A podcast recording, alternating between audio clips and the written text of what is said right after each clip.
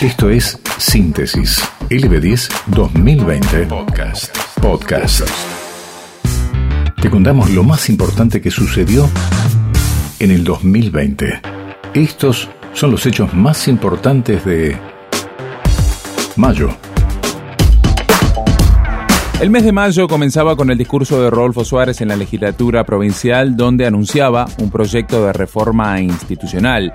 Él apuntaba a una nueva legislatura unicameral que respetara la representación poblacional y territorial. Hacía una catarata de anuncios y algunos de ellos se concretaron recientemente, como por ejemplo el Consejo Económico y Social. Así lo anunciaba el gobernador en su discurso. Escucha.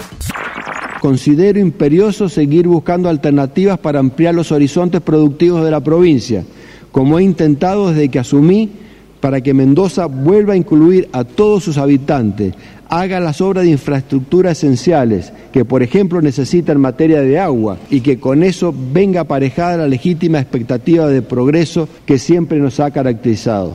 Estoy seguro de que más allá de la natural centralidad que hoy tiene la pandemia COVID-19, el único debate que de verdad nos debe reunir a los mendocinos es el del desarrollo. Sé que esto necesita de grandes consensos colectivos que mi gobierno de diálogo está dispuesto a propiciar y liderar, convocando a todos los sectores a discutir el futuro de Mendoza. Por eso voy a enviar un proyecto de ley para crear el Consejo Económico, Ambiental y Social, que nos permita reconocernos en las diferencias y en las coincidencias para unar esfuerzo. Mendoza lo necesita.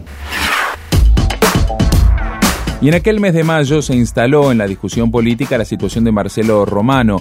Alejandro Pérez Walde, ex juez de la Suprema Corte de Mendoza, hablaba sobre el proceso que se le iniciaba al senador provincial acusado de increpar allá por agosto del año 2019 durante un control de tránsito a efectivos de la policía porque aparentemente habían detenido a su hija en un control eh, de tránsito. Bueno, era una discusión que se planteaba en aquel entonces. Pérez Walde aseguraba que esto se trataba de una confrontación política con el ex gobernador Alfredo Cornejo que se inició allá por la campaña del año 2019.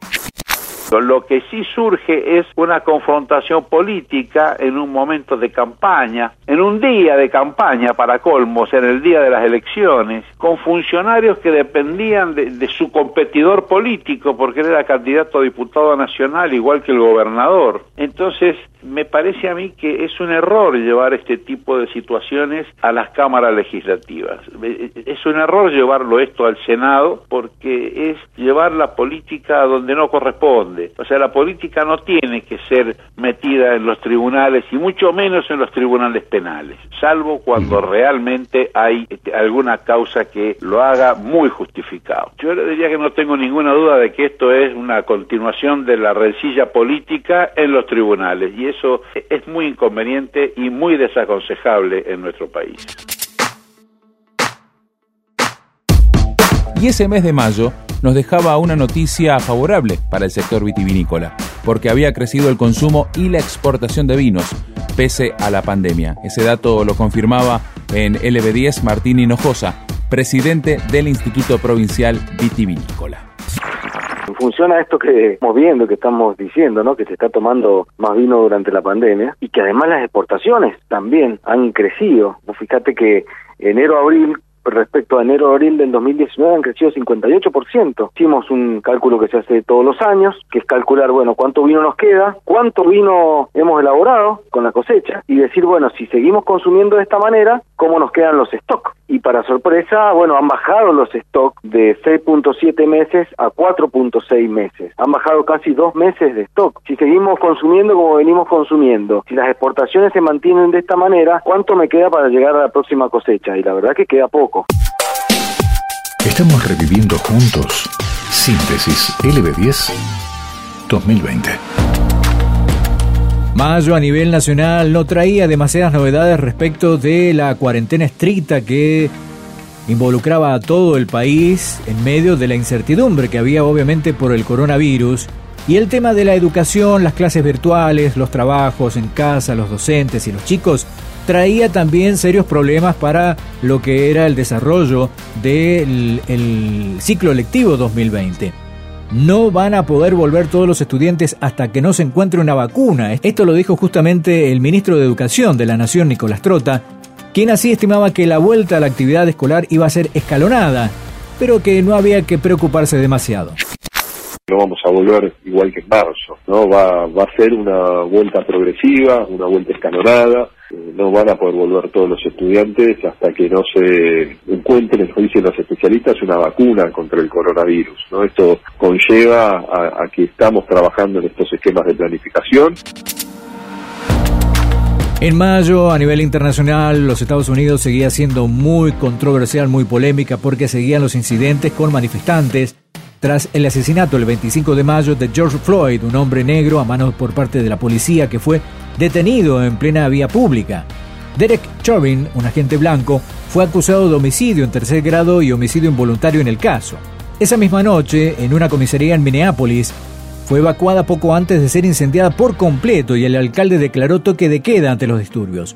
Por su lado, el presidente Donald Trump anunció que Estados Unidos romperá su relación con la Organización Mundial de la Salud el mandatario norteamericano venía denunciando que desde la OMS no se había hecho lo suficiente para contener el coronavirus y sobre todo los acusó de ocultar información.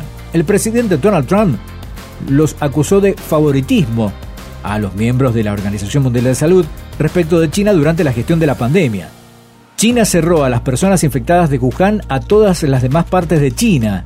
No fue a Beijing no fue a ningún otro lado, pero les permitió viajar libremente por el mundo, incluyendo Europa y Estados Unidos, acusaba directamente Donald Trump.